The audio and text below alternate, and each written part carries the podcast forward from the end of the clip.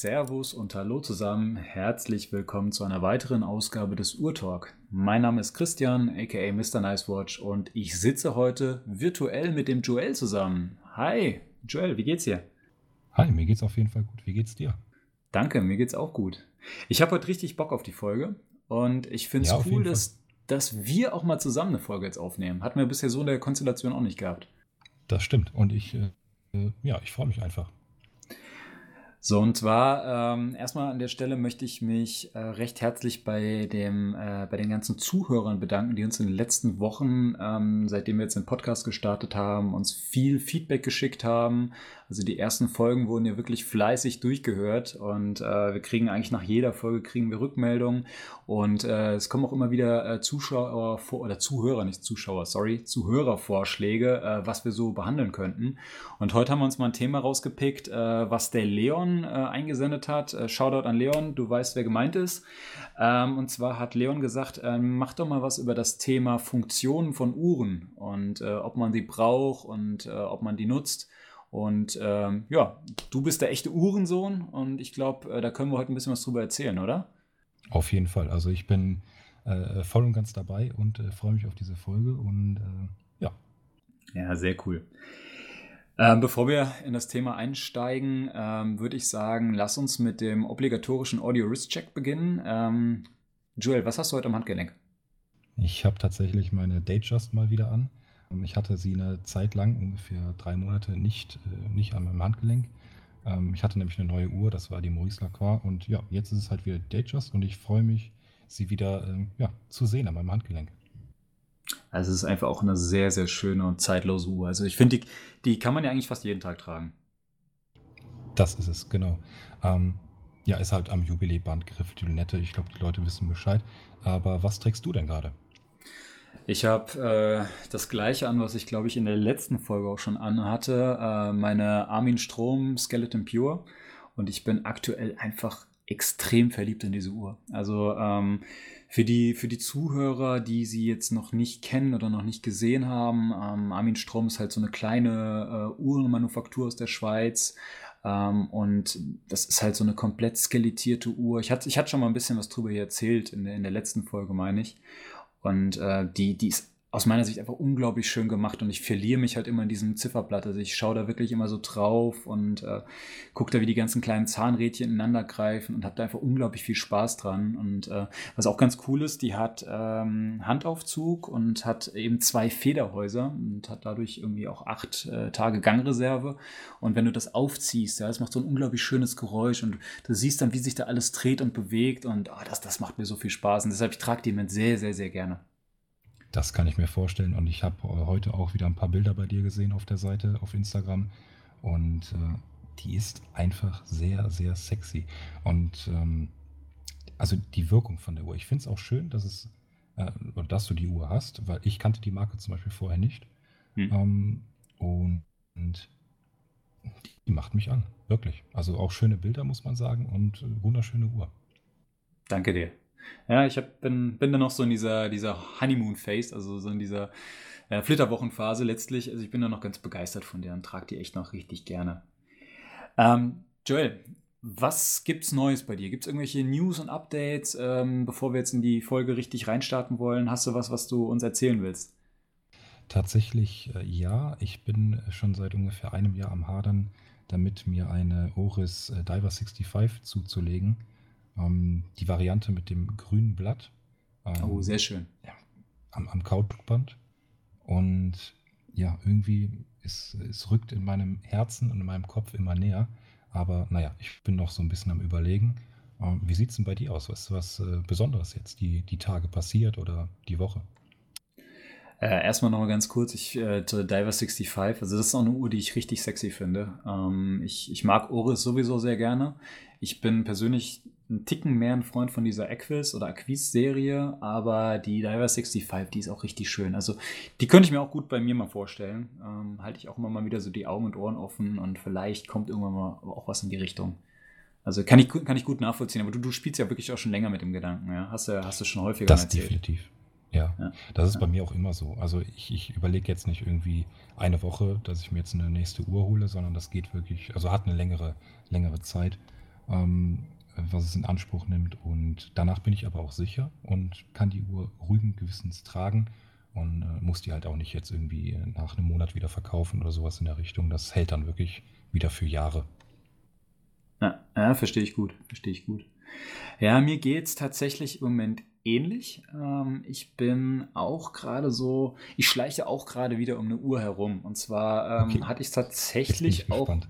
Ja, und zwar hatte ich es tatsächlich in der, in der Folge mit dem, mit dem Raphael, äh, als es um das Thema Vintage-Uhren ging, äh, schon mal erwähnt, dass ich äh, so extrem scharf bin auf diese Breitling äh, Co-Pilot Top, äh, nee, Top Time Co-Pilot oder so ähnlich heißt die.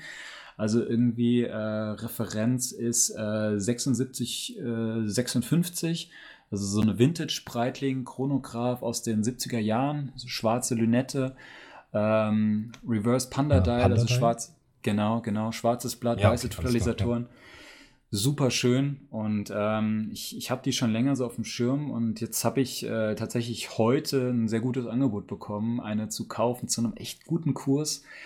Und jetzt muss ich gerade überlegen, ja, also an sich ist es gerade nicht drin, weil ich gerade erst die Armin Strom gekauft habe, aber ich überlege echt so ein bisschen, ob ich da schwach werden soll. ja, das kann ich auf jeden Fall verstehen. Sag mal, die hat, hat schon ein bisschen was von der Autavia aktuell, oder? Kann das sein? Irgendwie ja. habe ich, also die beiden verbinde ich, wenn immer. Ja, die haben, haben optisch auf jeden Fall eine Ähnlichkeit. Also die erste Autavia damals, ich weiß gar nicht, wann die rauskam, wahrscheinlich auch in den 70er Jahren, die waren vom Stil auf jeden Fall sehr ähnlich. Das sind so diese 70er Jahre, 60er, 70er Jahre Fliegeruhren, Chronographen, die haben schon immer einen sehr ähnlichen Stil gehabt und ich stehe total auf diese Art von Uhren. Finde ich ganz toll. Kann ich auf jeden Fall verstehen.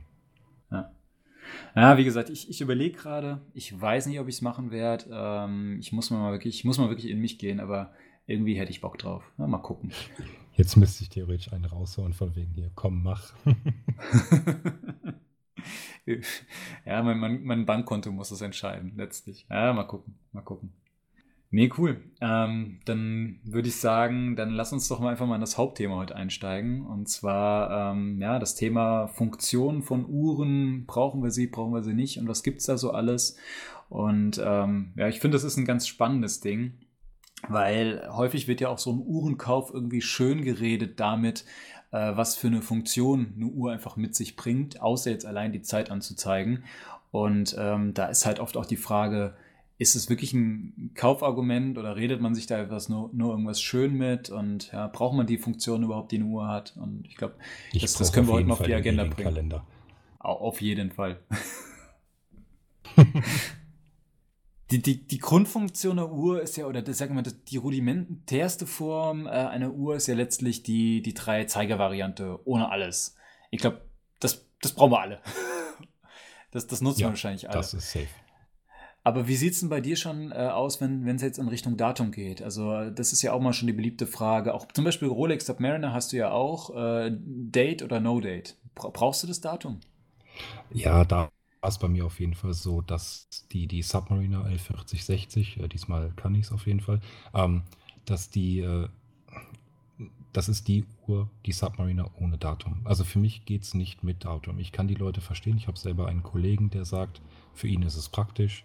Ähm, er wird sich die, wenn dann mit Datum kaufen, aber ich sehe es halt so, die, die Rohform von der Submariner ist einfach ohne Datum und ich verbinde das immer mit, mit der Geschichte irgendwie.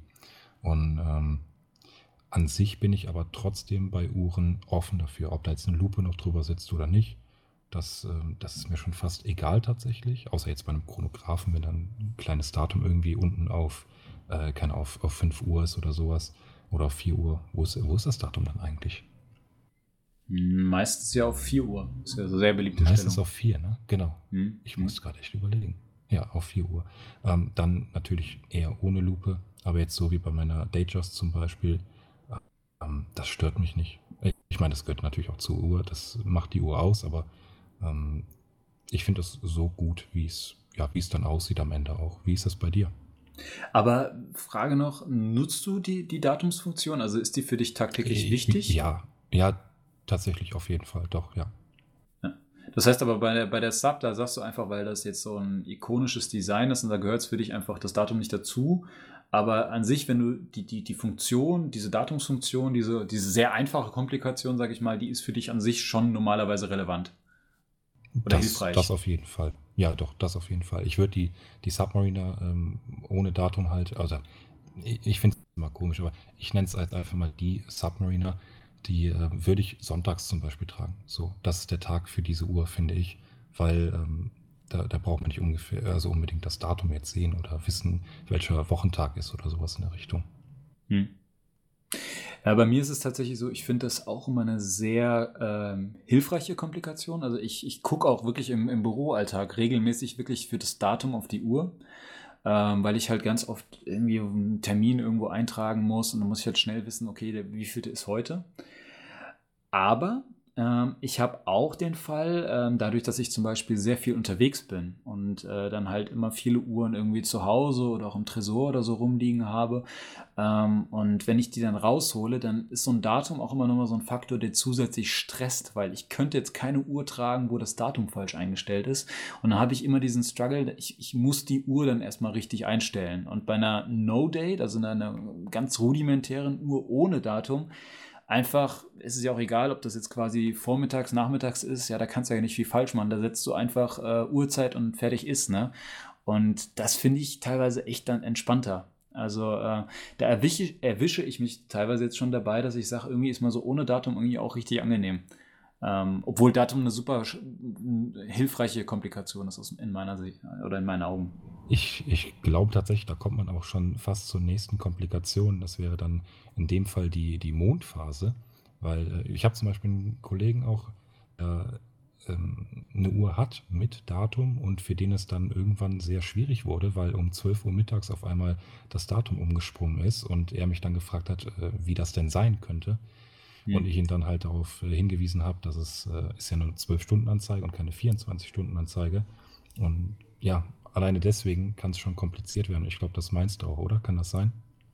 Ja, genau, genau. Also du musst ja dann immer quasi äh, es richtig einstellen. Das heißt, äh, du musst quasi ja immer, wenn jetzt heute der, äh, also heute ist offiziell der 11., also ich weiß nicht genau, wann die Folge jetzt rauskommen wird, aber äh, heute ist der 11., das heißt, ich würde jetzt, um das heute richtig einzustellen, würde ich es auf den 10. stellen, dann so lange vor, ähm, oder die, die ja, Zeigerweise genau. ja. vorspulen, bis ich dann auf bis auf 11 manuell umspringt ne, und dann, um auf die richtige Zeit zu kommen. Und das ist schon, ist schon mühselig. Mal, ja. ja, genau, genau. Das ist schon mühselig. Also gerade wenn eine Uhr jetzt nicht so häufig getragen wird, kann auch ohne Datum echt angenehm sein und irgendwie entspannter, easy, ja, lässiger. So geht es ja, mir glaub, das zumindest. Ist, ja, tatsächlich, das ist tatsächlich entspannter und nimmt einem so ein bisschen den Stress. Also das kann ich schon nachvollziehen, auf jeden Fall. Ja. Du hast jetzt eben schon Mondphase angesprochen, da kommen wir jetzt ja schon dann irgendwie in so diese Bereiche, wo wir so kalendermäßig unterwegs sind. Da gibt es ja irgendwie dann häufig auch immer mit Wochentag und Mondphase, dann so ganz komplizierte Sachen wie so ein Jahreskalender, der dann irgendwie bis zum Schaltjahr richtig geht oder dann auch einen ewigen Kalender, der dann irgendwie auf rein theoretisch nicht, nicht unbegrenzte Zeit, aber schon auf sehr, sehr viele Jahre hinweg richtig geht. Wie stehst du zu so Sachen? Also ähm, ich glaube, ich stehe für den für den Uhrenliebhaber, der das eigentlich gar nicht braucht, aber definitiv sehr, sehr gut findet, von der Optik alleine schon. Also wenn ich mir, also ich bin zum Beispiel, ich meine, das weißt du ja, das, das wissen die anderen Leute vielleicht auch hier, die Zuhörer, ähm, sehr oft A-Lang und Söhne hängen geblieben. Mhm. Und da gibt es halt auch so Uhren und die sind einfach unglaublich schön. Also einfach, einfach nur wie die Subdials zusammengesetzt sind auf dem Zifferblatt, sieht einfach wunderschön aus, aber brauchen, ich weiß nicht, glaube nicht. So geht es mir häufig mit der Mondphase. Ja, da finde ich finde das optisch auf, auf manchen Uhren halt sehr schön oder sehr elegant. Aber mir ist es tatsächlich im Alltag vollkommen egal, wie der Mond heute steht. Also ich bin da auch komplett ja, ja. unanfällig und das ist, ob es jetzt Vollmond ist oder nicht, das juckt mich auch nicht. Und, aber ich finde es einfach schön auf dem Zifferblatt. Also äh, bei einer eleganten Uhr, da sieht das, sieht das nochmal schicker aus, finde ich. Ja. ja, allein jetzt ein Beispiel, die, die Rolex Cellini-Reihe. Da gibt es ja auch die eine, ähm, beispielsweise diese eine Rosé-goldene mit braunem Lederband. Ja, ähm, sehr schön, ja. Sieht einfach wunderschön aus. Aber es ist tatsächlich halt diese, diese, ja, diese, diese Schönheit. Es ist für mich eigentlich nur Optiksache fast. Hm. Ja, es ist richtig. Ähm, es, stimme ich dir vollkommen zu. Also so geht es mir, wie gesagt, mit Mondphase geht es mir auf jeden Fall so. Ähm, ich finde so Sachen wie zum Beispiel so ein Jahreskalender, finde ich irgendwie cool, ja, weil ich das eigentlich auch super finde, wenn du dann noch irgendwie Wochentag hast vielleicht und noch den Monat hast. Also das ist an sich, wäre das so in meinem Arbeitsalltag, wäre das sehr, sehr praktisch. Ich habe jetzt keinen, aber was mich stressen würde, wäre wirklich das Stellen dieser Uhr. Ne? Also wenn ja, ich die jetzt nicht trage oh, dann, dann muss ich sie wieder neu einstellen. Ich glaube, das wird mich nerven. Und ich habe einen Uhrenbeweger, aber die wäre dann wahrscheinlich halt, die müsste ich da echt immer drin haben ähm, damit sie bloß nicht verstellt wird. Weil da hätte ich dann, ich glaube ich, Hemmung, morgens die aus der, aus der Uhrenbox rauszuholen, ähm, wenn, wenn ich wüsste, ich muss jetzt erstmal fünf Minuten die Uhr einstellen. Ich glaube, das würde mich echt nerven. Das kann ich mir auf jeden Fall vorstellen. Ähm, also ich kann es nachvollziehen, dass das für dich eventuell stressig wäre. Ich könnte mir allerdings auch vorstellen, dass es da draußen ein paar Leute gibt, die das richtig zelebrieren, eventuell. Vielleicht auch ich weiß hm. nicht, ich komme immer wieder auf Sonntag. Aber ich, ich könnte mir echt vorstellen, dass sich manche Leute einfach sonntags hinsetzen, weil sie ähm, ja nichts Besseres gerade zu tun haben, die Zeit dafür haben und dann erstmal ihren ewigen Kalender stellen äh, oder Jahreskalender und äh, daran Spaß haben. Du meinst, da macht man so einen Uhrentag oder so einen Uhrenvormittag und dann setzt man sich hin ja, und stellt total. nach und nach seine ganzen genau. ewigen Kalender. genau, so stelle ich mir das vor. Ich weiß nicht, wie es ist, aber so stelle ich es mir vor ich muss ja auch sagen, was ich halt auch irgendwie spannend finde, ist so dieser, dieser Gedanke, dass in so einem kleinen mechanischen Teil einfach so viel äh, Technik drin steckt, dass es dir quasi auf, auf Wochen, auf Monate, vielleicht sogar auf Jahre quasi die richtige Zeit und das richtige Datum anzeigen kann. Das finde ich irgendwie auch von der Sache her äh, irgendwie faszinierend. Also das reizt mich, muss ich sagen. Ja, auf jeden Fall komplett. Ähm, ich meine, bei einem ewigen Kalender geht das über 100 Jahre, die der laufen kann? Waren das irgendwie, ich, ich habe sowas mal gehört, 114 Jahre oder sowas, oder ich weiß nicht, vielleicht kommt es auch auf die Manufaktur an. Hast du da, also hast du da ein bisschen Ahnung von? Hast du sowas schon mal mitbekommen irgendwie? Vielleicht hast du ja auch schon mal sowas gehört wie 100 Jahre oder so, dann würde sich das jetzt vielleicht bestätigen, aber ähm, weil ich weiß ja. es nicht genau. Ich bin, ich bin tatsächlich da jetzt kein Experte und ich bin jetzt auch kein Uhrmacher. Ähm, ich meine aber letztens irgendwo bei irgendeinem Bericht gelesen zu haben, dass jetzt ein ewiger Kalender zumindest bis zum Jahr 2100 richtig geht und dann muss irgendwas neu gestellt werden. Jetzt frag mich aber nicht, ob das jetzt pauschal bei allen so ist oder jetzt, ob das jetzt nur bei einem Modell so war. Keine Ahnung. Aber es, irgendwie hatte ich was mit dem Jahr 2100 im Kopf. Okay, alles klar. Dann könnte es aber ungefähr schon hinkommen, weil das wären ja jetzt ähm, ne, die, die knappen, ja, ich sag jetzt mal 80 Jahre. Und das, ja, das kommt ja schon fast hin, wenn es dann vielleicht, äh, ja, ja, eigentlich müsste das stimmen. So 100 Jahre ungefähr. Klar, es kommt auf die Manufaktur bestimmt an, aber ich könnte mir das gut vorstellen. Ja, das müssten wir, müssten wir eigentlich im Nachgang nochmal recherchieren und äh, da mal ein Update geben. Ja, ich will jetzt auch nichts Falsches erzählen, ja. aber äh, schlechte Vorbereitung auf jeden Fall. Ja, ja, da merkt man, wir sind super vorbereitet. Also ich, ich weiß halt, ein, ein Jahreskalender, das, das weiß ich, da ist es halt äh, wegen dem Schaltjahr das Problem. Also ähm, da ist ja so, dass der Februar entweder 28 oder 29 Tage hat. Das heißt, alle vier Jahre hast du halt 29 Tage und das rafft quasi der ewige Kalender nicht. Äh, der, sorry, der Jahreskalender nicht, ja, und den musst du dann halt irgendwie alle vier Jahre zum Schaltjahr hin äh, manuell einmal umstellen. Und ähm, ja, wie gesagt, bei, dem, bei diesem ewigen Kalender ist es halt so, dass der ja, bis zu einem gewissen Datum, glaube ich, in die Zukunft richtig geht und dann muss man irgendwas nachstellen. Aber das ist schon faszinierend, dass man sowas überhaupt machen kann. Ne? Mit in so einem kleinen Teil, mit, einfach nur mit Zahnrädchen, das ist, das ist schon spannend, finde ich. Ja, definitiv. Also vor allen Dingen, ich meine, ewiger Kalender hast du schon mal einen in der Hand gehabt? Weil das sind ja schon, das sind schon, naja, Geuhren auf jeden Fall. Auf jeden Fall, ja, gut, da steckt schon sehr, sehr viel drin. Ne? Die sind auch schwer, das merkst du halt auch. Ne? Da ist auch, auch eine gewisse Dicke, haben die natürlich ja auch, ja, weil da ist ja ein sehr komplexes Werk halt schon drin. Ja, äh, ein Beispiel, mir fällt dann äh, ja, Arlang und Söhne ein. Es gibt halt von Arlang und Söhne die Modellreihe 1815. Und äh, da gibt es ein Modell, Ratrapante, ewiger Kalender. Und da kann man das auch ganz gut erkennen. Ich meine, das wäre die, ähm, warte mal kurz, das rechte Subdial, wo dann die ähm, war das das? Ich, ich glaube schon. Da wird auf jeden Fall angezeigt, äh, welches Jahr quasi gerade ist. Also jetzt wegen den Schaltjahren. Und ja, mhm. der ewige Kalender kann es wirklich mit, äh, mit berechnen. Das ist, das ist absolut Wahnsinn. Also was da abgehen muss in dem Uhrwerk ist äh, unglaublich eigentlich. Ja, also wirklich, finde ich auch extrem beeindruckend und äh, spannend halt vor allem auch, dass sowas ja jetzt eigentlich keine Erfindung der, der Moderne jetzt ist, also dass man das jetzt erst in den letzten 5, 10, 20 Jahren erfunden hat, sondern dass es sowas ja schon sehr lange gab, also auch schon in diesen Taschenuhren und so. Ne? Also dass man schon sehr früh auf diese diese sehr komplexen äh, Komplikationen da äh, irgendwie gekommen ist. Das finde ich, das finde ich irgendwie auch mal wieder spannend, ja? wenn man sich überlegt, wie alt die Uhrmacherei letztlich auch schon ist, ne? Und wie, wie lange es sowas alles schon gibt. Irgendwie, das fasziniert mich. Ja. Finde ich, finde ich cool. Ja, das definitiv, weil man muss ja tatsächlich sagen, dass sowas wie ein, also jetzt bei einer Datejust zum Beispiel, also der, der Monatstag quasi, ähm, dass das relativ frisch ist. Also diese ganzen Anzeigen per Zeiger gab es ja viel, viel früher als jetzt die tatsächlichen analogen Zahlen, sage ich jetzt mal. Ähm, mhm. Oder ja, Arlang und Söhne, da gibt es auch wieder Modelle natürlich, die haben halt dieses große Panoramadatum. Und äh, das ist eigentlich eher so dass das Frische, das Neue. Ja, also Panoramadatum finde ich zum Beispiel auch ganz cool. Ähm, ich meine, ist ja jetzt nur eine, nur eine Darstellungsform letztlich, aber ist zum Beispiel auch eine Komplikation, die ich irgendwie gerne mag, ähm, die ich auch sehr nützlich finde, weil es einfach sehr gut ablesbar ist. Ne? Und das ist teilweise passt halt auch optisch sehr gut in dieses Design der Uhren rein. Und ähm, ich hatte jetzt zum Beispiel letztens von, von Glashütte Original, also auch eine Firma, die ich sehr, sehr schätze, ähm, diese CQ ähm, Panorama-Date ähm, oder Panoramadatum äh, Taucheruhr gehabt die auf äh, der ja, 4 oder 5 Uhr Position, ich glaube auf der 4 Uhr Position, ähm, einfach so, so ein Panorama, so ein Großdatum hat. Und ähm, irgendwie fand ich das cool. Also es war zwar dadurch ein bisschen asymmetrisch äh, auf, dem, auf dem Zifferblatt, aber das war einfach super angenehm abzulesen, muss ich sagen. Also irgendwie, das, das hat mir echt gut gefallen. Das haben ja viele dieser Uhren aus, aus Glashütte, ne? dass sie so diese, diese Großdaten äh, haben.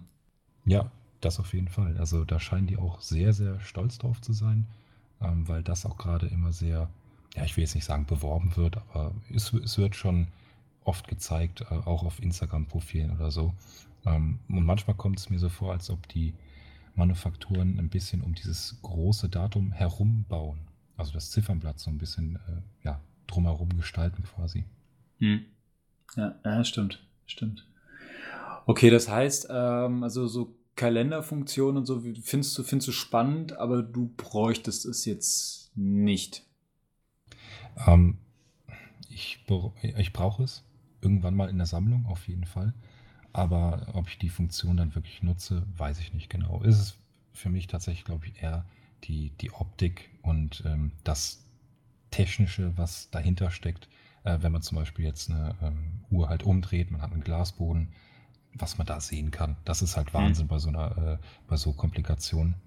Und ich glaube, deswegen würde ich mir so eine Uhr irgendwann mal kaufen, wenn ich es könnte. Mhm. Äh, wie ist das bei dir eigentlich? Ja, also wie gesagt, mich, mich würde es, glaube ich, halt irgendwie sehr stressen, ähm, dass das einstellen, äh, weil ich da einfach, das muss für mich richtig eingestellt sein, sonst könnte ich mit der Uhr nicht in den Tag starten. Ja, das das, das kriege ich im Kopf nicht hin, wenn ich wüsste, die ist jetzt da falsch eingestellt. Und ähm, das würde mich halt ein bisschen abschrecken. Natürlich reizt mich das auch, so eine Komplikation zu haben. Also mich reizt es, so eine Uhr zu haben, die sowas irgendwie mitbringt. Und deshalb bin ich schon häufiger mal so über Jahr, um so Jahreskalender zum Beispiel herumgeschlichen und hatte mir echt die überlegt, mal, mir mal einen so zu holen. Aber ja, ich, ich weiß nicht, ich müsste ihn auf jeden Fall immer in meinem Uhrenbeweger haben, sonst wäre ich unruhig. das würde mich verrückt machen. Ja, gut, das, das kann ich mir tatsächlich vorstellen. Also nicht einfach nur haben und hinlegen und angucken, sondern wirklich dann auch natürlich tragen. Und gut, dann kann ich mir tatsächlich vorstellen, dass das äh, ja, ein bisschen stressig werden kann. Ja, naja, genau. Also ich, ich, ich trage auf jeden Fall alle meine Uhren. Ne? Also es ist mir wichtig und eine, eine Uhr braucht für mich eine gewisse Alltagstauglichkeit und ich will sie dann im Büro unter der Woche tragen oder auch am Wochenende tragen können. Und äh, gerade im Büro kann ich es mir schon super praktisch vorstellen, einfach auf die Uhr zu schauen, ja, und wenn du dann ein bisschen an die Uhr gewöhnt bist, dann weißt du natürlich auch, wo sehe ich jetzt auf den ersten Blick den Monat und wo sehe ich den Wochentag und sowas. Das ist ja äh, je nach, je nach Darstellungsvariante auch nicht immer auf den ersten Blick ersichtlich, aber dann bist du ja dran gewöhnt und das finde ich schon, schon, schon von der Sache her reizvoll. äh, sowas auf einen Blick zu haben. Und das kann ich, könnte ich tagtäglich auch dann wirklich gebrauchen. Wie gesagt, mich würde es nur einfach stressen beim Einstellen. Ich glaube, das wird mich verrückt machen. Und das könnte dazu führen, dass ich mich von der Uhr wieder trenne, wenn ich merke, das kostet mir zu viel Zeit, das, das neu einstellen. Eine Komplikation, die du eben schon mal ganz kurz angerissen hattest, glaube ich. Und ähm, ich glaube aber, das ist auch eine, die du tatsächlich auch brauchst oder, oder im Alltag nutzt. Zumindest habe ich das in unseren Gesprächen schon ein paar Mal rausgehört. Äh, du hast eben schon mal Rattrapant gesagt. Das ist ja eine Sonderform des Chronographen. Äh, und Chronograph ist zum Beispiel so eine Komplikation, die ich super cool finde und einfach auch sehr, sehr gerne mag. Und ich glaube, das ist auch was, was du tatsächlich tagtäglich nutzt, oder? Ja, das auf jeden Fall. Also ich habe mir jetzt äh, vor kurzem die Takoya Formula One geholt und äh, halt mit dem äh, Chronograph, also mit der Chronographenfunktion. Das ist eine Quarzuhr, ähm, richtig? Das ist eine Quarzuhr tatsächlich, ja. Und das ist halt auch das Praktische bei, also für auf die Arbeit äh, bei mir jetzt, weil ich halt jetzt nicht so wie du jetzt im, im Büro bin, sondern halt im, ja, im Einzelhandel arbeite und da halt auch mal ähm, ein bisschen am Rumlaufen bin und da halt dann irgendwie äh, ja, keine Ahnung, Regale einräume, ausräume, Ware annehme und sowas. Das gehört alles mit dazu. Das möchte ich in einer mechanischen Uhr einfach nicht antun. Das habe ich, glaube ich, auch schon mal gesagt. Ja. Und äh, aber an sich ist da halt so auf dieser Arbeit, dass ein Chronograph ähm, ja, nützlich sein kann, um gewisse Zeiten zu stoppen, um ja, so ein bisschen Perfektion zu betreiben quasi um zu schauen, wie lange brauche ich für irgendeine Arbeit, wie lange braucht ein Mitarbeiter für irgendeine Arbeit. Äh, man kann natürlich dadurch auch kontrollieren, ja. Ähm, das ist hm. vielleicht hm. nicht ganz so nett immer, aber es muss halt sein. Und äh, ja, deswegen ist das für mich halt sehr, sehr praktisch. Und an sich bin ich auch einfach ein sehr großer Fan von Chronographen. Ja, auf jeden Fall. Das heißt, ähm, wenn du jetzt bei dir auf der Arbeit bist, dann stoppst du, wie lange deine Mitarbeiter für irgendwas brauchen? Also startest du den wirklich dann den Chronographen oder wie, wie läuft das? Ja, tatsächlich, ja. Also ähm, die, die Uhr, die war bisher jetzt einmal mit äh, auf der Arbeit. Ich habe sie noch ein bisschen verdeckt gehalten. Also ich glaube, das hat auch keiner mitbekommen so richtig. Ich hatte ein längeres Oberteil, also jetzt von den Ärmeln her, ein längeres äh, Oberteil an. Und ja, man kann so ein bisschen herausfinden, was die, was die Mitarbeiter dann so machen, auf jeden Fall. Und das ist halt schon sehr lustig. Und äh, es variiert halt auch sehr stark und dann kann man halt nachhören, woran lag's. Und das ist, macht schon Spaß. Also es ist nicht nur, äh, wie soll man sagen, für zu Hause gedacht, dass man sich jetzt irgendwie, ich weiß nicht, ein Toastbrot toastet und da die Zeit misst, weil ganz ehrlich, ich habe noch nie mitbekommen, wie lange man braucht, um Toast zu toasten. Oder wie lange der Toaster, eher gesagt, braucht, um Toast zu toasten. Aber mit diesem Chronographen äh, kann man das halt messen. Und das, alleine das ist schon spannend. Also ich merke, seitdem ich die Heuer habe, dass ich alles im Alltag irgendwie stoppe. Ich, ich versuche alles zu stoppen und das, allein das macht schon Spaß. Deswegen Chronographen. Ähm, aber gut, du hast jetzt gesagt, wie, dass du äh, das spannend findest, aber hast du auch einen Chronographen oder findest du das an sich so spannend, dass du dir auch einen, wenn du keinen hast, jetzt zulegen würdest oder könntest du den überhaupt gebrauchen?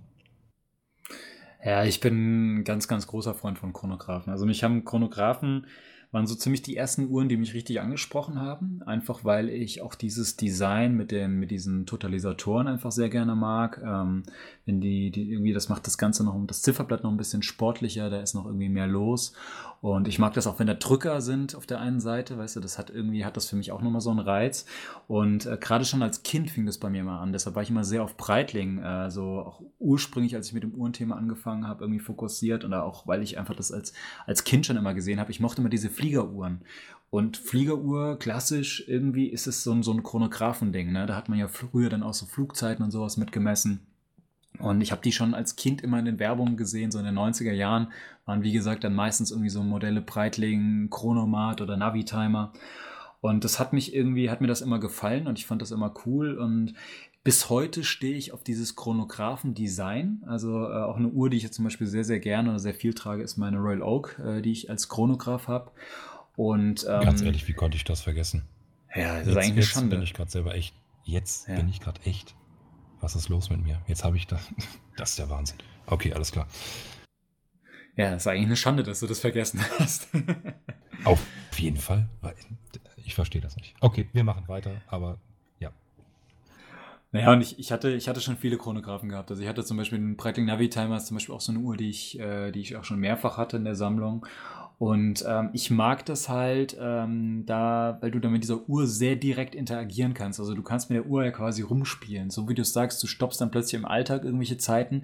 Das ist, das geht nochmal über dieses reine, ich, ich habe eine Zeitanzeige hinaus, weil du interagierst mit ihr. Du drückst irgendwas, dann, dann läuft ein Zeiger los und dann drückst du wieder und dann stoppt er und dann stellst du ihn zurück. Also da ist so ein, so ein, das ist wie so schon so eine Spielerei direkt mit der Uhr. Und das ist das, was ich irgendwie auch sehr gerne mag an so einem Chronographen und was mir auch echt Spaß macht. Ähm, tatsächlich ist es aber auch so, dass ich diese Komplikation im Alltag eigentlich überhaupt nicht brauche. Also ich, ich habe es auch immer so, wenn ich einen Chronographen neu habe, also sowohl bei meiner Royal Oak als auch bei dem Navi Timer und bei anderen Chronographen, die ich hatte. Ähm, zum Beispiel Tudor Black Bay Chrono hatte ich, hatte ich sehr lange jetzt auch gehabt.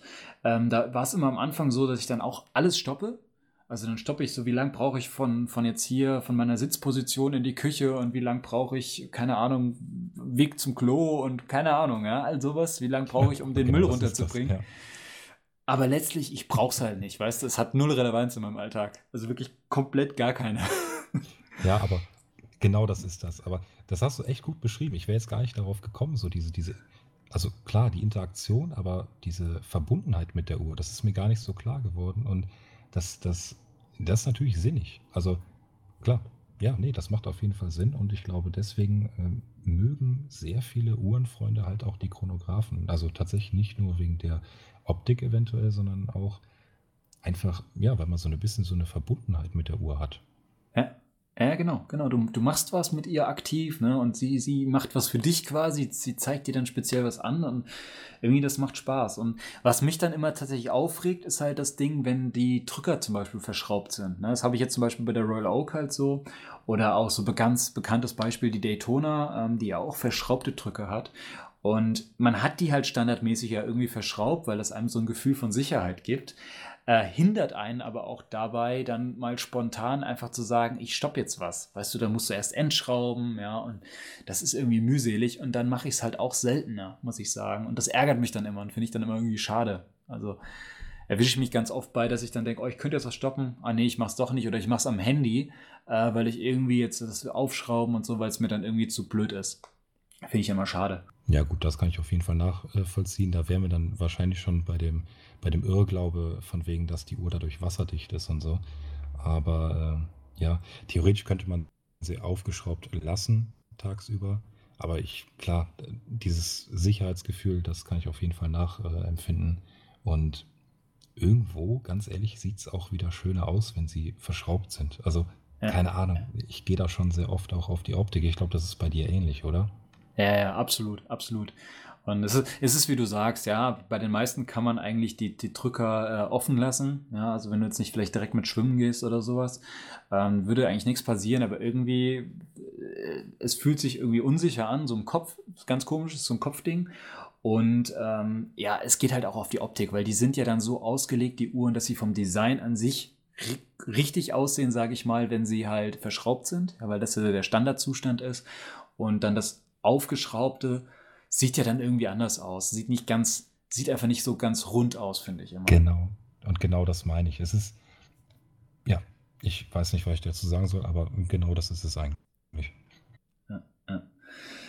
Naja, und deshalb, also Chronograph, wie gesagt, ich mag es sehr gerne. Ich brauche es halt in meinem Alltag gar nicht. Ähm, ich erwische mich dann immer wieder dabei, dass ich dann halt irgendwas stoppe, äh, einfach so just for fun. Und was mich auch, das müssen wir vielleicht auch noch mal ganz kurz drüber reden, was mich auch immer aufregt bei Chronographen, ist, wenn ähm, die zum Beispiel so ausgelegt sind von den, von den Totalisatoren her, dass die nur zum Beispiel so einen 30-Minuten-Intervall stoppen können oder maximal eine Stunde oder sowas. Das, das finde ich immer, das ärgert mich immer. Ne? Also gerade zum Beispiel 30 Minuten ist sowas. Ähm, weißt du, wenn das, ähm, das Hilfszifferblatt nur bis 30 Minuten geht und darüber hinaus dann quasi wieder bei Null anfängt. Weil da denke ich mir halt ganz oft, äh, ich, ich, wenn ich irgendwas stoppen will, dann will ich auch die Möglichkeit haben, irgendwas drei Stunden langes zu stoppen. Ja, zum Beispiel eine lange Autofahrt oder sowas. Und ähm, dann regt mich das oder dann ärgert mich das immer. Und äh, wenn, wenn ich dann nur eine halbe Stunde zum Beispiel stoppen kann, das finde ich irgendwie total unnötig. Kennst du das Problem? Äh, ja, an sich schon. Das ist ja tatsächlich auch bei meiner Tag Heuer so. Also die hat nur diese 30 Minuten, die man stoppen kann. Ähm, dafür hat man dann halt wieder die, äh, die Zehntelsekunden und sowas. Also da geht es halt dann wirklich auf diese Präzision irgendwie. Ich kann aber, also ich verstehe auf jeden Fall, was du meinst. Und klar, wenn jetzt irgendein Mitarbeiter länger als eine halbe Stunde dauert, dann wird es halt schon schwierig, ne? muss man ganz ehrlich sagen. Haben wir so eine ausgedehnte Raucherpause, die kannst du schlecht stoppen. Genau, ne? genau. Naja, also deshalb, also wie gesagt, Chronographen irgendwie, ich finde sie cool. Ich finde dann halt auch so Sachen, äh, was du eben schon sagtest, Rattrapant, so Schleppzeiger-Chrono, ne, wo du dann so Zwischenzeiten irgendwie stoppen kannst oder auch sowas wie ein Flyback-Chrono, finde ich irgendwie total cool, obwohl ich sagen muss, richtig, richtig unnötig. Also ich brauche es 0,0, aber halt einfach, weil es einfach nochmal diesen Chronographen nochmal irgendwie komplexer macht oder nochmal eine andere Möglichkeit da ist. Äh, weiß ich nicht, auch Monopusher oder sowas finde ich irgendwie auch cool. Wenn du nur einen Drücker hast und stellst dann die Uhr wieder zurück und dann, weiß ich nicht. Also das ist irgendwie, so Sachen finde ich irgendwie spannend halt auch. Es macht es halt nochmal komplexer und das ist dann irgendwie da wieder so die Reiz, der, der Reiz, was mit dieser Mechanik irgendwie möglich ist. Ich äh, glaube, da geht es auch tatsächlich dann nur darum, dass es irgendwie ja, cool aussieht. Vor allen Dingen halt auch dann wieder, glaube ich, von hinten, also je nachdem, ob man Glasboden hat, weil da halt dann diese ganze Action passiert. Also das, das ist halt der Wahnsinn, wenn man dann irgendwie hm, ja, einen Flyback-Chronographen hat oder so, dann bewegt sich nochmal irgendwas anderes und schaltet sich dazu. Und das ist halt so das Spannende, glaube ich. Ähm, also beispielsweise mein ne, Grail Watch ist äh, die, also der 1815 Flyback-Chronograph und ich glaube, da würde ich noch nicht mal aufs Zifferblatt gucken, sondern tatsächlich einfach nur auf die Rückseite und dann äh, ja, loslegen quasi mit der Action. Ähm, ja, Zeiten stoppen, obwohl ich es gar nicht mitbekomme so richtig. Einfach nur, um zu sehen, was da hinten alles passiert. Und ich glaube, das ist so der Sinn dahinter auch heutzutage, weil theoretisch brauchst du es nicht, aber es ist halt, es ist geil, wenn man es hat. Ja, so, ich glaube, das kann man ganz, äh, also kann man so sagen, auf jeden Fall, ja. Ja, ich glaube, ursprünglich haben die Sachen ja meistens auch irgendeine, irgendeine Funktion, irgendeinen Zweck. Also häufig kommt das ja auch gerade bei den Chronographen irgendwie aus dieser Fliegerei oder zum Beispiel auch von, vom Rennsport, wo man dann irgendwelche Rundenzeiten oder Zwischenzeiten oder sowas gestoppt hat. Das brauchst du heute alles gar nicht mehr. Du kannst es ja auch viel, viel genauer und viel präziser jetzt mit, mit elektronischen Messgeräten. Selbst mit, dem, mit jedem Handy kannst du es genauer messen.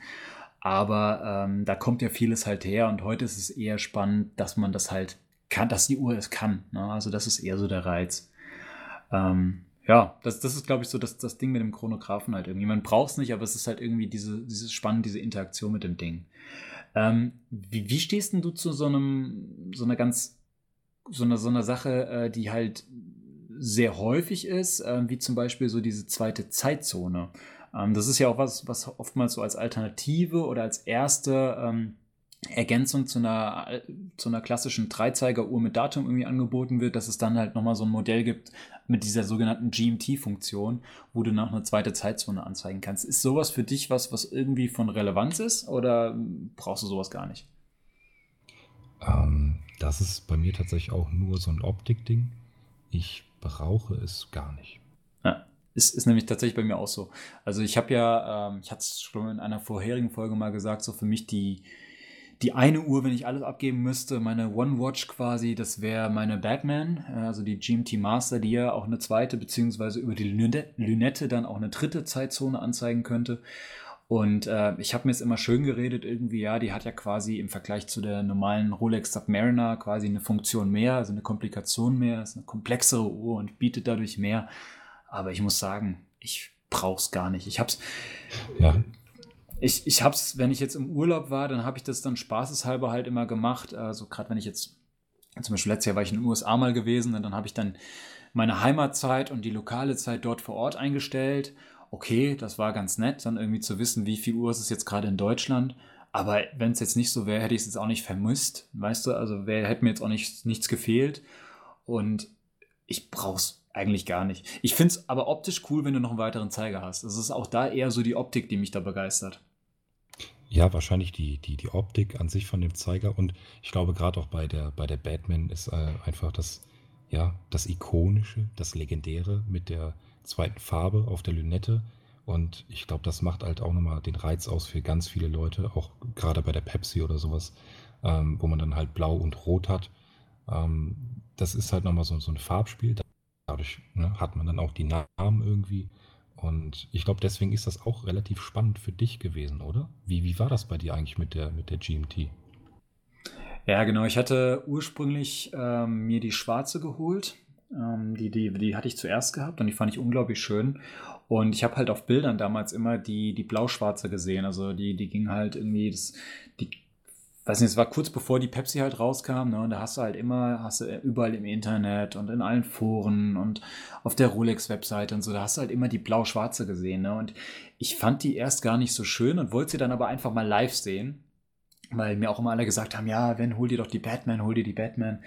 Und ähm, dann hatte ich sie damals beim Juwelier zum ersten Mal, ähm, ja, bin hingegangen und hat nach der gefragt und nee, ist eigentlich gar nicht da. Und plötzlich war dann doch eine da, die ich dann mir mal angucken konnte. Und ich habe die dann nebeneinander gelegt und das hat mich umgehauen. Ne? Und halt eben wegen diesem Farb, wegen dieser Farbkombination mit dem Blau und dem Schwarz.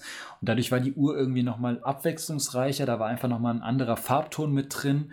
Und das hat mich dann so begeistert, dass ich gesagt habe, ich brauche diese Uhr. Und ähm, bis heute finde ich es die schönere Alternative zum Beispiel zu der schwarzen GMT Master, weil sie halt ähm, ja einfach einfach noch mal ein bisschen vielseitiger ist. Ne? Sie passt dadurch sehr gut zu blauen Outfits, sie passt sehr gut zu schwarzen Outfits, sie ist sehr universell und ähm, ist aber auch abwechslungsreich genug, dadurch, dass du halt einfach noch eine weitere Farbe hast und nicht nur dieses, nur, nicht nur das Schwarz hast. Also irgendwie, mich hat's, mich hat's überzeugt und ich mag nach wie vor diese Farbkombination einfach gerne.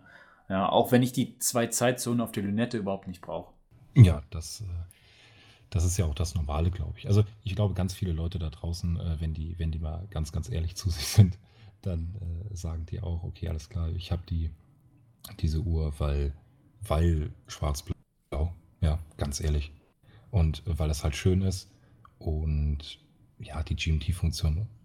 Also ich glaube, das sind ganz viele Leute, die sie wirklich halt nicht brauchen, nicht nutzen. Ähm, ja, aber die Uhren sind halt schön und deswegen äh, kauft man sich dann sowas halt, ne? Ja, auf jeden Fall.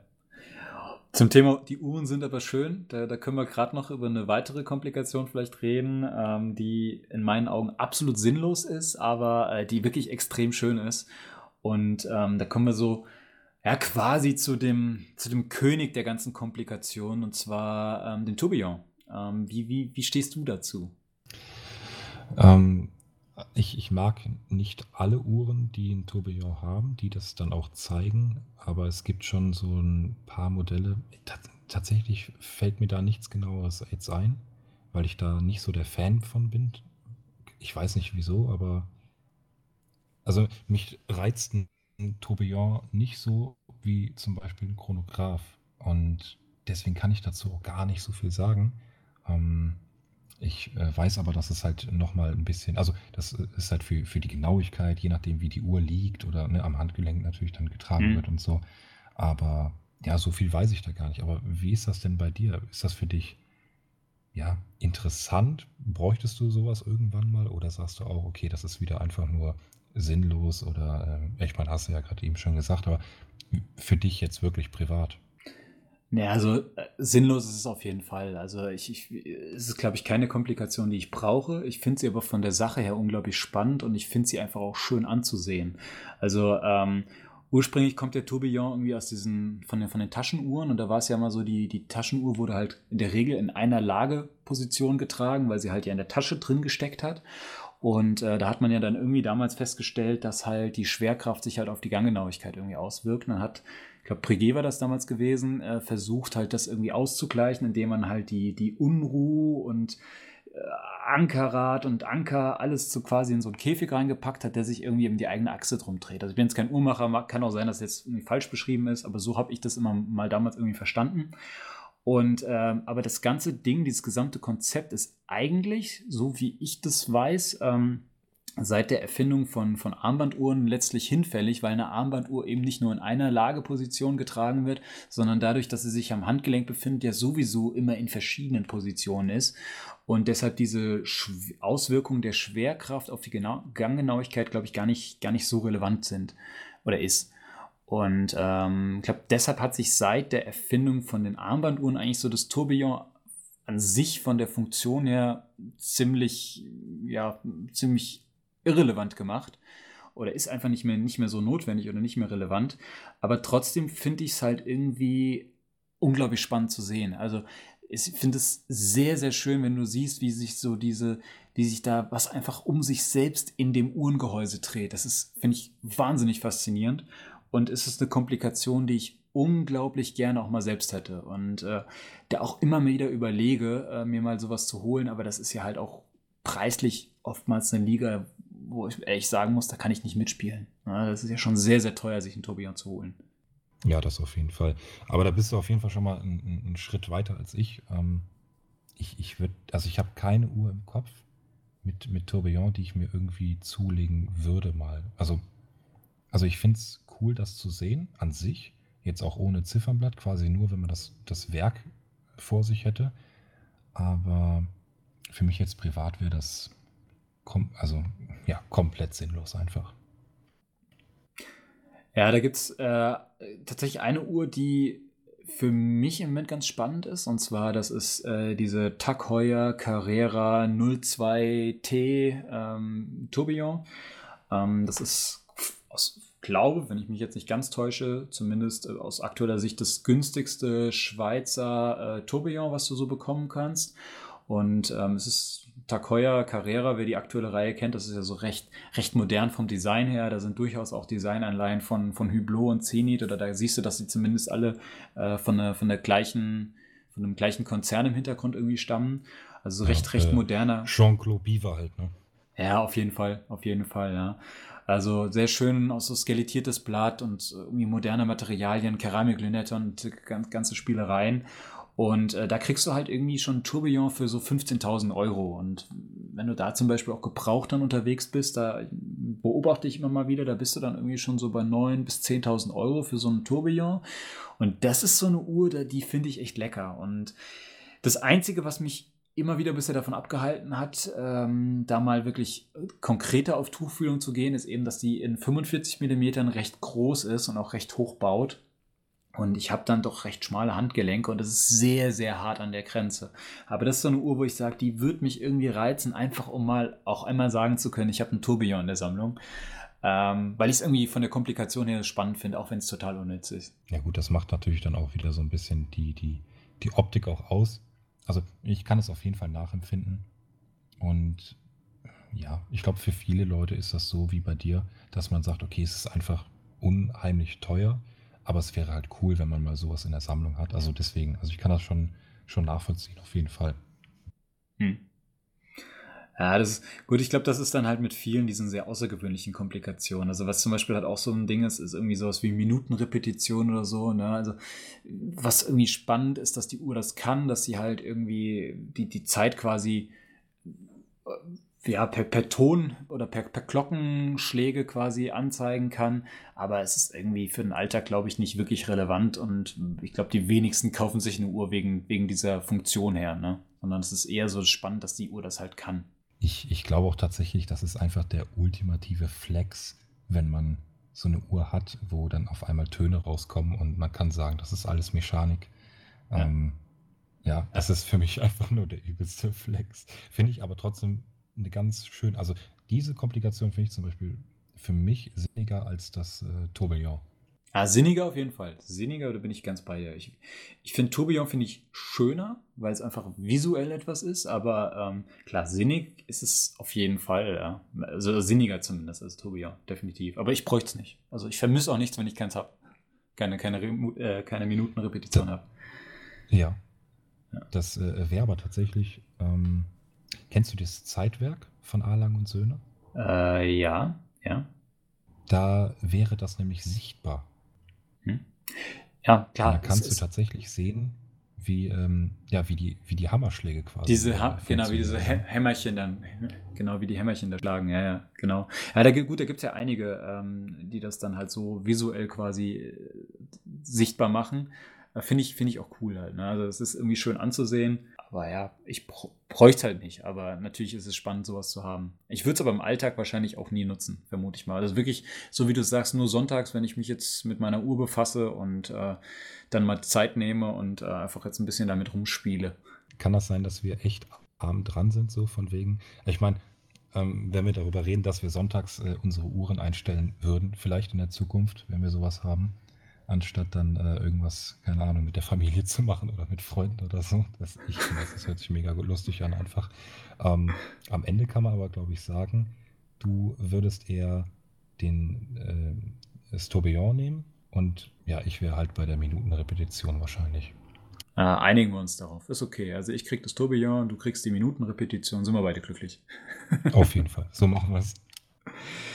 Du, ich habe ich habe jetzt noch einen anderen Punkt. Und zwar, ähm, jetzt haben wir viel über wirklich Komplikationen gesprochen, die irgendwie in diesem Uhrwerk äh, begründet liegen und da wirklich technisch irgendwie herausgearbeitet sind und der Uhr weitere Funktionen geben.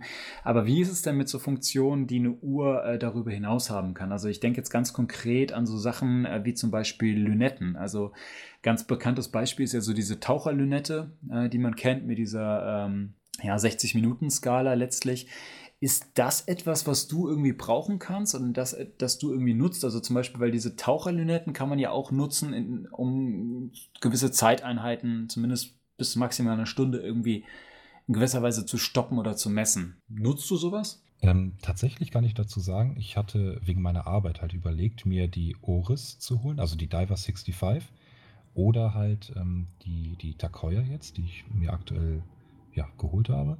Und Genau das ist nämlich die Überlegung gewesen, weil du kannst über die Lünette halt auch die Zeit messen, ne? oder, oder stoppen, wenn man so will.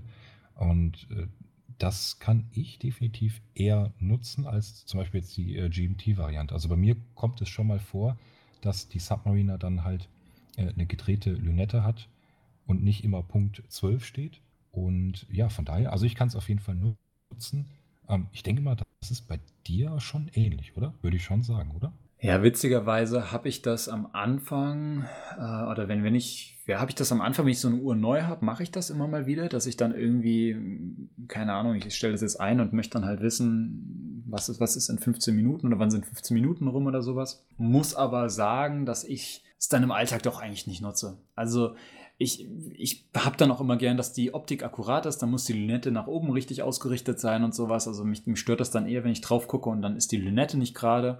Und ähm, ja, ich, ich brauche es im Alltag, nutze ich oder brauche ich es nicht und nutze es auch zu wenig. Ich habe aber auch selten halt die Situation, dass ich gewisse Zeitintervalle irgendwie stoppen muss. Ähm, aber natürlich ist es durch so eine Taucherlünette äh, nochmal eine Sache, die eigentlich ganz praktisch sein kann halt. Ja, das stimmt schon. Also gerade irgendwie als Eieruhr oder so wird ja, glaube ich, auch sehr gerne auch benutzt. Äh, das ist immer so ein typisches Beispiel. Habe ich selbst jetzt noch nie gemacht greife meistens dann doch eher noch zum iPhone, weil mir das dann im Zweifel nach der gewissen Uhrzeit, die ich halt stoppen will, dann auch ein Signal gibt und ich nicht aktiv drauf gucken muss, aber äh, man, man könnte sie natürlich für sowas verwenden. Also das ist auf jeden Fall nochmal hilfreich. Also äh, äh, können wir da auch auf jeden Fall sagen, dass es schön ist, dass es Leute gibt, die es nutzen und äh, es Leute gibt, die es halt nicht nutzen und das ist eigentlich äh, das Schöne daran. Also diese Vielfalt, es gibt äh, Menschen, die brauchen es und die brauchen es halt wieder nicht. Und ich glaube, das macht das ganze Thema auch am Ende dann wieder aus. Ja, das ist ja auch allgemein das, äh, was halt irgendwie bei uns spannend ist, dass sie halt so vielseitig sein können, ne? dass sie so viel bieten können. Also du kannst halt die komplexesten äh, Funktionen irgendwie haben, die eine Uhr mit abdecken kann. Und äh, dadurch hast du halt die Versch ja, hast du halt eine große Vielfalt auch am Markt, die, die ähm, ja, von Modellen, von, von Varianten und irgendwie macht das ja auch den Reiz aus. Ne? Ja, auf jeden Fall. Genauso sehe ich das. Zum Beispiel, was halt auch ganz witzig ist, manchmal zweckentfremde ich dann halt auch was. Also ich habe jetzt äh, bei meiner GMT Masters ist es so, ähm, die hat ja so eine 24-Stunden-Lünette und äh, die trage ich tatsächlich sehr, sehr gerne, wenn ich schwimmen gehe. Und da ist es dann immer so, dass ich die Bahnen beim Schwimmen quasi ähm, messe äh, beziehungsweise abzähle. Dann muss ich nicht immer im Kopf mitzählen, jetzt bin ich irgendwie 20 Bahnen geschwommen, sondern ich drehe dann immer den, die Linette eine, einen Raster weiter und weiß dann am Ende, okay, jetzt hast du 24 Bahnen und das mache ich dann zweimal, dann habe ich, hab ich 48, dann mache ich noch zweimal, dann habe ich 50 oder sowas. Weißt du, also das ist für mich dann immer so eine Zählhilfe. Also sowas mache ich zum Beispiel mit dieser äh, ja, okay. GMT-Lünette ja. immer ganz gerne. Das, äh, das, das macht tatsächlich Sinn. Ja, wenn man dr so drüber nachdenkt, ja klar. Kann man halt auch äh, ja, so ein bisschen ja, missbrauchen, sage ich jetzt mal. Ja, ja. Und dann, was auch noch an Lünetten, äh, so, was sehr Besonderes ist, das hatten wir schon mal eingangs äh, kurz erwähnt, ist die ganze Geschichte rund um den Navi-Timer. Ähm, einfach eine Uhr, die ich unglaublich schön finde. Und den ich auch schon mehrfach äh, einfach hatte. Und der hat ja diese Rechenschieberlinette. Damit kannst du dann auch äh, Multiplikation machen und Division, also kannst irgendwelche äh, Berechnungen durchführen.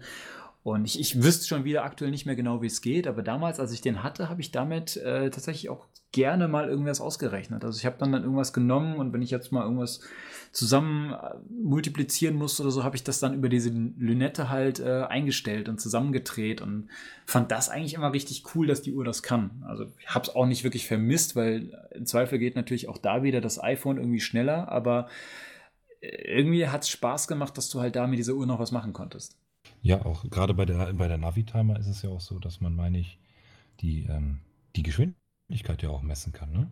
Also, das ist ja auch eigentlich eine spannende Sache. Und gerade halt für die Piloten oder halt für, für ich, ich weiß nicht, also heutzutage ist es ja nicht mehr so, klar, also Rennfahrer brauchen jetzt nicht unbedingt einen Navi-Timer, aber ähm, das hat halt früher auf jeden Fall Sinn gemacht. Und ich meine, deswegen, ne, die Komplikationen sind halt schon ein bisschen älter.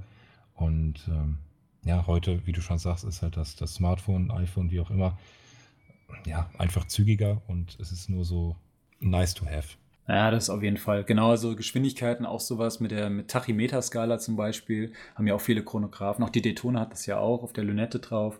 Ähm, auch sowas irgendwie super spannend, dass du dann halt irgendwie ausrechnen kannst, wie schnell, wie schnell bist du jetzt quasi unterwegs. Klar, du brauchst es nicht. Du kannst es heute auf andere Wege irgendwie deutlich eleganter machen oder einfacher machen oder auch genauer machen, aber es ist irgendwie cool, finde ich, wenn so eine Uhr sowas mitbringt. Und ich muss auch echt zugeben, wenn ich vor der Kaufentscheidung stehe, ist sowas für mich auch gern mal nochmal irgendwie ein Argument. Oder gerade wenn ich zwischen zwei Uhren zum Beispiel überlege und ich dann weiß, ah, die eine hat aber noch, keine Ahnung, hat eben noch den Chronograph oder die eine hat eben noch, äh, keine Ahnung, die Datumsfunktion, die die andere nicht hat, ist das dann oftmals für mich doch nochmal so ein, so ein ausschlaggebender Punkt, ähm, wo ich sage, okay, dann gehe ich lieber zu dem Ding, wo ich noch eine Funktion mehr habe. Ganz komisch. Also auch wenn ich es nicht brauche. Kennst du das? Hm, ja, doch, würde ich schon sagen. Doch, ja, doch. Das ist bei mir eigentlich auch so. Ja. Gut. Ähm, ich weiß nicht, wir haben jetzt sehr, sehr breit über, über verschiedene Komplikationen und Funktionen äh, von Uhren geredet. Hast du noch was, was du ergänzen willst? Tatsächlich, tatsächlich wäre ich durch. Doch, ich wäre durch. Wie sieht es bei dir aus? Ich, ich habe jetzt auch nichts mehr. Also wir brauchen es jetzt auch gar nicht unnötig in die Länge ziehen. Ähm, ich glaube, wir sind uns da sehr einig, dass es halt spannend ist mit der Uhr, ähm, verschiedene oder dass wenn eine Uhr verschiedene Funktionen hat, also verschiedene Dinge zusätzlich zu der reinen Zeitanzeige irgendwie kann.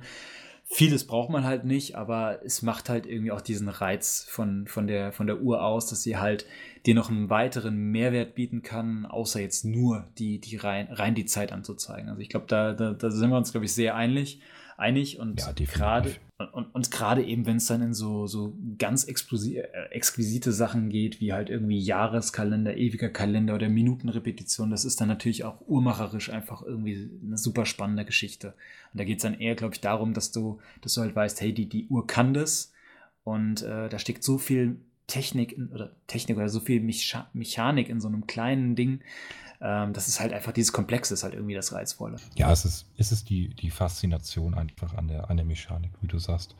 Ähm, Gerade halt, äh, ja, wenn, wenn man ne, das Uhrwerk direkt in Action sehen kann, ähm, das, das macht schon was aus, auf jeden Fall. Also, ich würde so eine Uhr wie jetzt zum Beispiel den 1815 Flyback-Chronographen, würde ich halt wirklich, wie ich gerade eben schon erzählt habe, ähm, sehr oft umdrehen und einfach nur gucken, was da alles passiert. Und ich glaube, das ist dann im Endeffekt auch die, äh, die Faszination. Ja, auf jeden Fall. Da bin ich komplett bei dir. Also deshalb, ich liebe auch Glasböden äh, bei Uhren. Ich mag das, wenn du einfach sehen kannst, was da passiert und finde das auch immer super. Ja. Und auch gerade wenn du dann beim Chronographen die Drücker betätigst und du siehst dann, da, da geht dann irgendwie so ein Hebel und sowas. Also das, ist, das macht schon Spaß. Das ist cool. Ja, ja gut. Auf jeden Fall. Dann würde ich sagen, lass uns, lass uns die Folge langsam zu Ende bringen. Ähm, mir hat es auf jeden Fall Spaß heute gemacht und ähm, ja, ich glaube, wir haben das Thema sehr, sehr ausführlich beleuchtet. Ähm, ja, deshalb, Leon, ich hoffe, ähm, du bist glücklich mit dem, mit dass wir das Thema heute mal behandelt haben und äh, Grüße gehen raus an dich. Ähm, und wenn ihr ansonsten noch natürlich äh, Themenvorschläge habt oder auch allgemein Feedback, Verbesserungswünsche habt, ähm, immer gerne. Schreibt uns weiterhin bei Instagram. Ihr kennt unsere Namen. Schreibt uns gerne auch auf dem offiziellen Kanal Urtalk. Äh, gebt uns das Feedback weiter. Und wir versuchen auf jeden Fall in Zukunft gerne immer mal wieder auch solche Zuhörerthemen mit irgendwie reinzunehmen. Ähm, das soll auch ja eine, Interaktion oder eine interaktive Geschichte hier sein mit den Podcasts. Und deshalb Dankeschön an euch alle und danke fürs Zuhören. Und äh, Joel, das letzte Wort geht heute an dich. Ja, das von meiner Seite aus äh, auch auf jeden Fall. Also ich bedanke mich auf jeden Fall für diesen äh, Vorschlag. Ähm, und ihr könnt auch gerne bei mir einfach mal vorbeischauen und mich auch anschreiben, weil man muss dazu sagen, wir machen das jetzt seit ungefähr zwei Wochen, würde ich sagen. Und ähm, da ist noch nicht alles perfekt. Wenn ihr eventuell sogar Ideen habt, wie man den, ich weiß nicht, Klang verbessern kann oder so, ja, wenn es da irgendjemanden draus gibt, der da richtig Ahnung hat, äh, gerne mich anschreiben, weil ich habe tatsächlich ja, doch schon ordentlich Probleme damit, damit sich das hier alles äh, irgendwie halbwegs gut anhört. Deswegen äh, wäre ich da sehr glücklich. Und äh, ansonsten hat mir, also mir hat es heute auf jeden Fall sehr viel Spaß gemacht und ich freue mich einfach auf die Resonanz und ja, das war's. Alles klar, danke. Ciao. Ciao, ciao.